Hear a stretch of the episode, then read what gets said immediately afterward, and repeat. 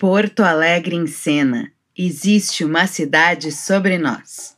Memória, território, futuro, arte.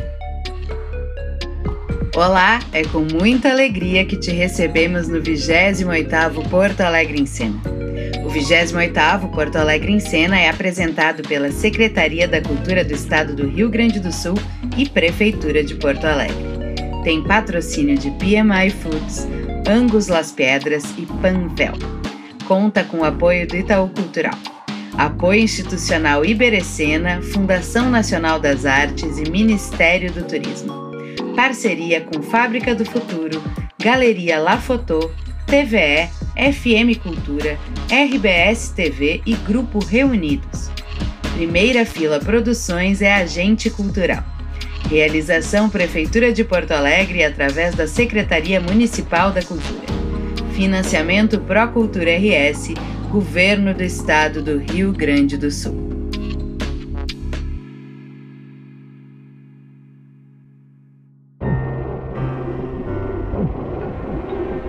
Você vai ouvir agora Exposed. O amor.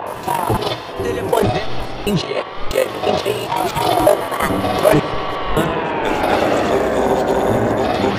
Opa, desculpem.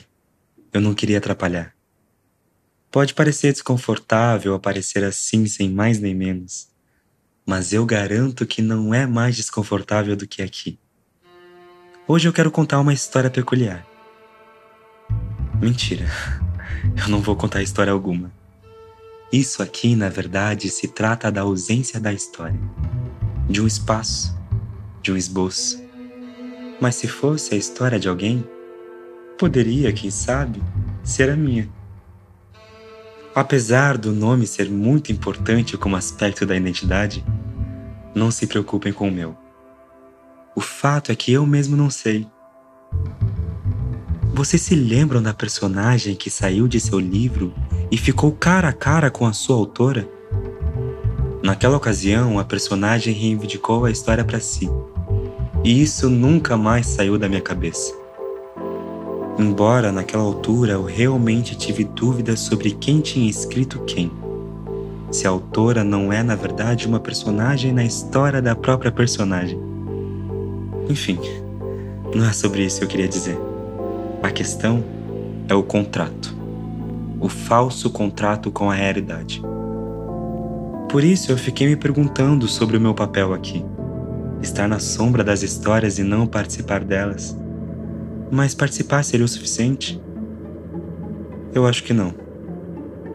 Eu não gostaria de parar por aí. Eu gostaria de mais. Estar preso aqui é limitador demais para mim. Por isso eu peço de antemão perdão para aqueles que estavam esperando alguma crônica cotidiana. Não. Na verdade, perdão significa arrependimento e disto eu não estou nem um pouco arrependido.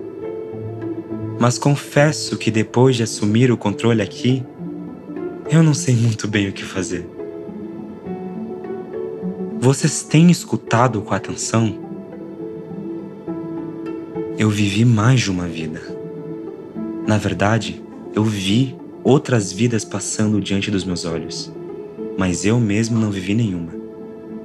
Eu assisti como um espectador amarrado às linhas, sem poder tocar ou tropeçar nelas. Se lembra daquela mulher que não conseguia ver o seu reflexo no espelho?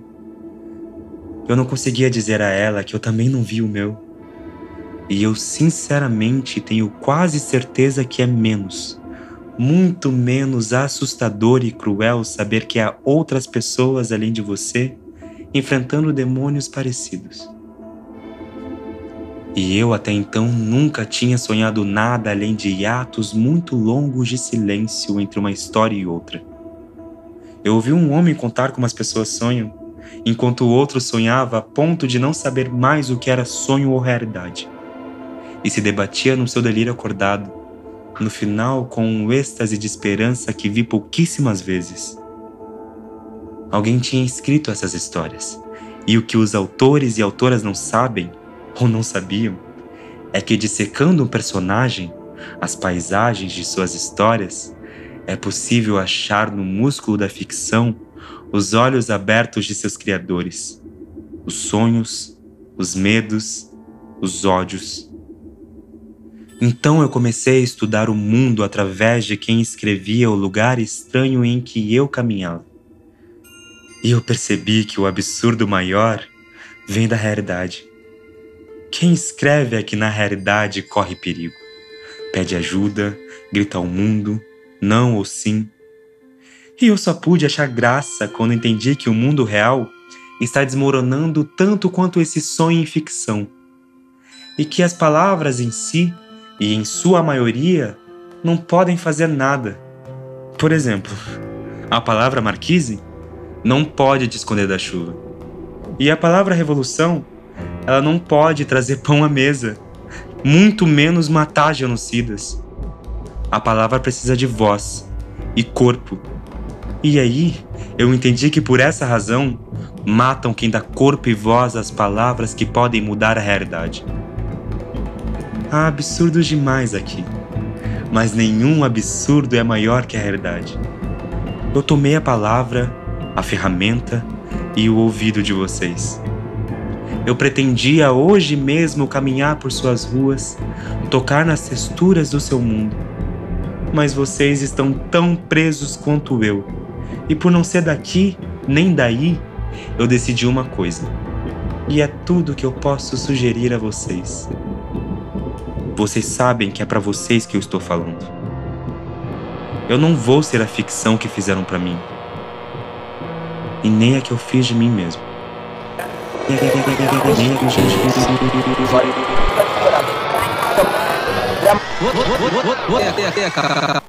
Você acabou de ouvir Cadê a História? Um episódio da segunda temporada do Crônicas do Amanhã, Dramaturgia em Podcast.